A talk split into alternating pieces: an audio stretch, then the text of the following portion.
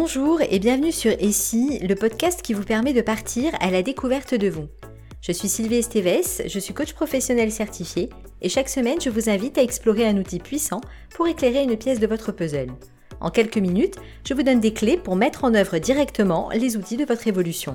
Alors, suivez-moi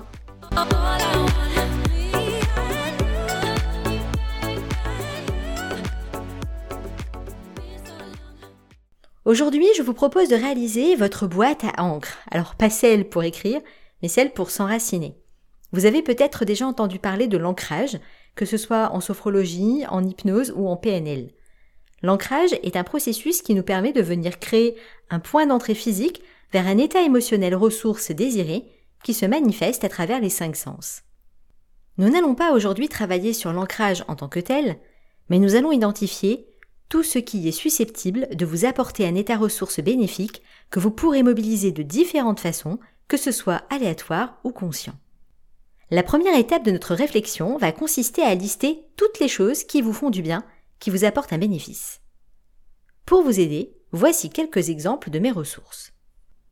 Écouter de la musique, regarder un film drôle, un film romantique ou un film spirituel, danser avec la musique à fond dans les oreilles, me baigner dans la mer en plein été, faire une séance EFT, écouter une séance d'hypnose sagesse, écouter un podcast de développement personnel, sentir l'odeur des huiles essentielles comme la lavande, l'ilang-ilang, le petit grain, l'orange douce, prendre une fleur de bac, écouter le bruit des vagues, regarder la mer, respirer l'air iodé, mettre mes pieds dans l'herbe fraîchement coupée, lire un roman, un polar ou une saga, écrire un poème avec des rimes et des pieds, réciter des mantras avec un mala, écouter des mantras en sanskrit, chanter des mantras en sanskrit, faire du flow énergie, hydrater la peau de mon corps, poser les mains sur mon plexus solaire en posant d'abord la main gauche puis la main droite, tirer la carte d'un oracle et me laisser porter par le message, marcher dans la forêt, me connecter à un arbre, sentir les rayons du soleil réchauffer ma peau, me souvenir de certains moments très heureux de ma vie, remercier la vie pour tout ce qu'elle m'offre chaque jour,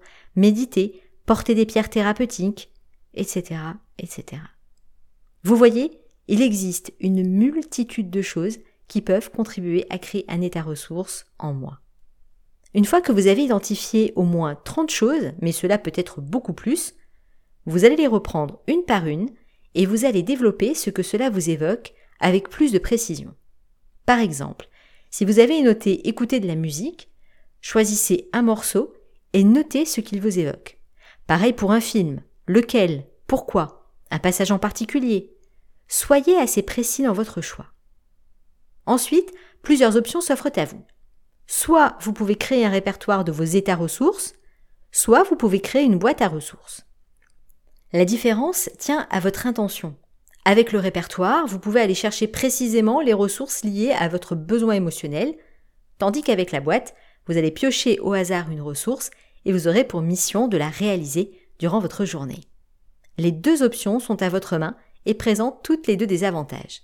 Bien entendu, vous pouvez réaliser les deux. Pour ce qui nous concerne aujourd'hui, je vous propose de poursuivre avec la réalisation de la boîte. Vous allez choisir des papiers de couleur en forme de carré de 8 cm de côté ou plus selon votre écriture. Vous pouvez choisir plusieurs couleurs ou une seule, selon votre goût. Ensuite, sur chaque papier, vous allez noter une ressource avec les éléments de détail que vous avez préparés en amont. Une fois toutes les ressources consignées, vous allez plier chaque papier en quatre. Enfin, il vous faudra choisir une jolie boîte ou bien un large bocal en verre, puis y déposer l'ensemble de vos papiers. Vous pourrez ensuite piocher une ressource chaque matin ou bien chaque fois que le cœur vous en dit. Prévoyez d'avoir une deuxième boîte pour y mettre les ressources déjà piochées, ce qui vous permettra de profiter de toutes vos ressources au moins une fois avant d'y revenir. Par la suite, vous pourrez enrichir et renouveler vos ressources au fur et à mesure de vos expériences, et vous pouvez même décider de faire un rituel saisonnier ou annuel pour cette mise à jour. Enfin, vous pouvez réaliser cette boîte pour vous mais aussi pour en faire pour votre famille ou même pour votre couple. N'attendez plus et commencez dès maintenant votre liste de ressources. Si cet épisode vous a plu, je vous invite à me suivre dès la semaine prochaine pour découvrir une nouvelle facette de votre puzzle.